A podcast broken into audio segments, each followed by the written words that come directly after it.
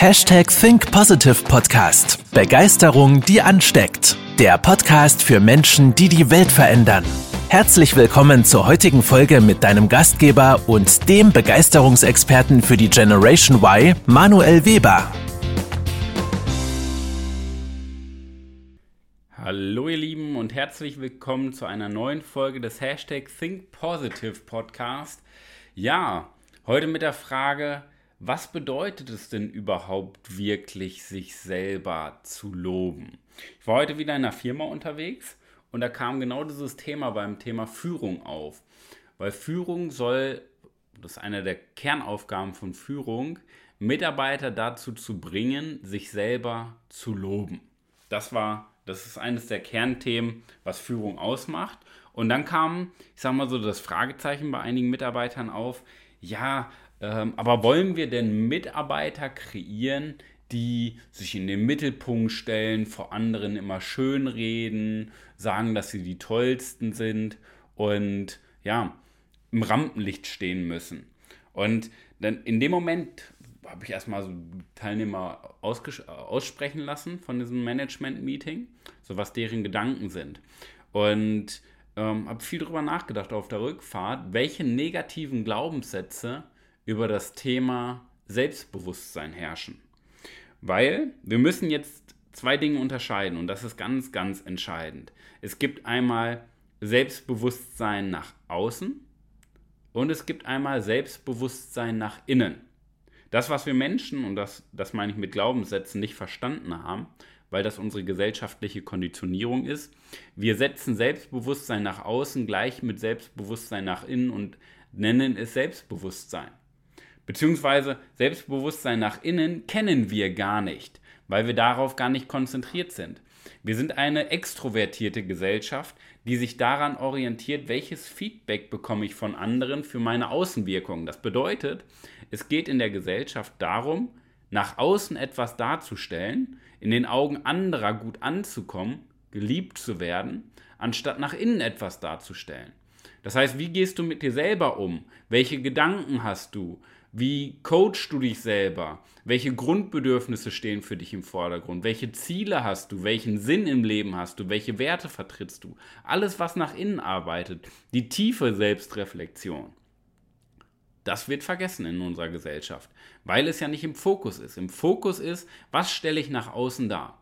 Und da habe ich den Mitarbeitern oder dem Management-Team, den Teilnehmern aus dem Management-Team heute auch recht gegeben. Genau das wollen wir nicht wir wollen nicht mehr Menschen, die sich in den Vordergrund stellen. Wir wollen nicht mehr Menschen, die Phishing for Compliments machen und sagen, wie toll sie sind, damit andere denen den Kopf streicheln und sagen, wie toll sie sind. Genau das nicht. Auf der einen Seite, weil das nur arrogant macht bei den Menschen, ja, weil sie nur nach außen etwas darstellen wollen, ohne wirklich was zu liefern. Und auf der anderen Seite, weil wir genau diese Menschen dann auch abhängig machen. Wir machen sie abhängig davon von unserem Lob ja, weil da ein starker Leistungsgedanke hintersteckt, wenn ich nach außen etwas darstellen möchte, weil da fehlende Anerkennung im Inneren fehlt. Und deswegen ist unsere Kernaufgabe, Menschen dazu zu bringen, sich selber zu loben. Und das ist, das ist etwas, das ist eine Fähigkeit, die wir lernen müssen. Bedeutet, ähm, ist auch eine Fähigkeit, die du lernen musst, beziehungsweise ich sag mal, darfst, in meiner Perspektive musst, weil es die zentrale Fähigkeit ist, um ein glückliches, erfülltes Leben zu führen, ähm, lernen sich selber zu loben. Das ist nämlich die Qualität deiner Gedanken zu erhöhen, den Standard in deinem Denken zu erhöhen, die Qualität in deinem Denken zu erhöhen. Das ist die Kernaufgabe dahinter.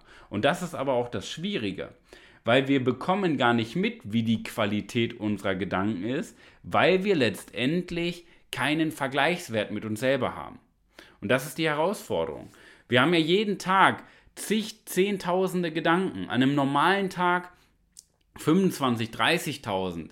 An einem absoluten Rush-Hour-Reizüberflutungstag auch bis zu 100.000 Gedanken. Und den größten Teil merken wir gar nicht selber, weil der in unserem persönlichen Universum stattfindet.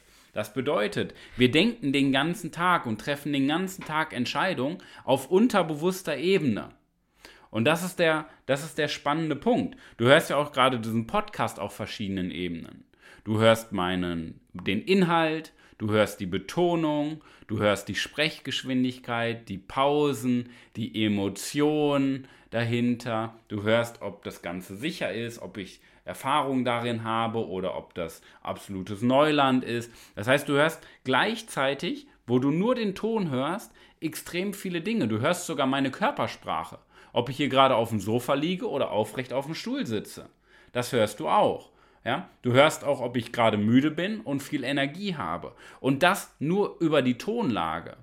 Und der entscheidende Punkt ist, du machst ganz, ganz viel an deinem Tag unterbewusst, ohne dass du es mitbekommst. Und entscheidend dafür, für deinen weiteren zukünftigen Weg und entscheidend dafür, wie du mit deinen Mitarbeitern umgehst, wie du mit dir selber umgehst, ist die Qualität deiner Gedanken. So. Und welchen Einfluss haben wir auf unsere Qualität der Gedanken? Nicht durch Selbstreflexion. Da hatte ich schon mal eine Podcast-Folge drüber gemacht, weil wenn wir in unserem eigenen, ähm, in unserem eigenen Kosmos selber reflektieren, bekommen wir immer die gleichen Antworten. Warum sollen wie sollen wir auch neue Antworten bekommen, wenn wir in unserem gleichen Denksystem reflektieren? Das heißt, erstmal brauchen wir natürlich einen Driver von außen. Dafür gibt es ja mich als Coach zum Beispiel oder als Mentor. Ja, gibt auch viele andere, je nach Themengebiet. Ähm, das ist die eine Seite. Die andere Seite ist, dass wir Routinen haben, regelmäßige Abläufe, ich nenne es mal Rituale, die dazu führen, dass ich anfange, mich jeden Tag in meiner Reflexion erstmal darauf zu konzentrieren, was habe ich denn gut gemacht? Weil wir viele Dinge, die wir gut machen, für selbstverständlich halten. Und was ich damit meine, ist zum Beispiel auch, wenn ich diese Frage stelle, ja, was hast du gut gemacht? Oder gibt es Dinge, die du gut gemacht hast? Dann sagt erstmal jeder, ja, ja, so viele Dinge. Und wenn ich sage, dann zähl doch mal zehn Stück auf, was du heute an Erfolgen gemacht hast, dann, dann fangen die meisten schon an zu stottern weil sie mir nicht mal aufzählen können, welche zehn Erfolge haben sie am heutigen Tag gemacht. Dann kommen solche Ausreden wie, ja, heute war ein ruhiger Tag und heute war nichts Besonderes und so weiter. Das sind dann die Ausreden, die dann ausgelöst werden, weil die Person in ihrem Fokus sich auf ihre Fehler konzentriert und nicht auf ihre Erfolge, was sie gut macht, was sie auszeichnet. Und das ist bei dir genauso. Ja? Und da ist die Herausforderung.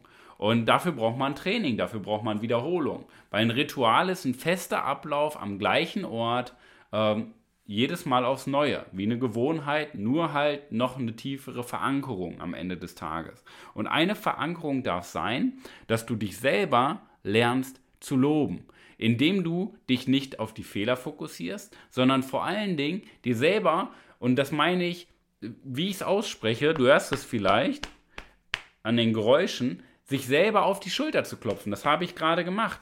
Und das darfst du auch selber mal tun, wenn du mit dem Auto nach Hause fährst.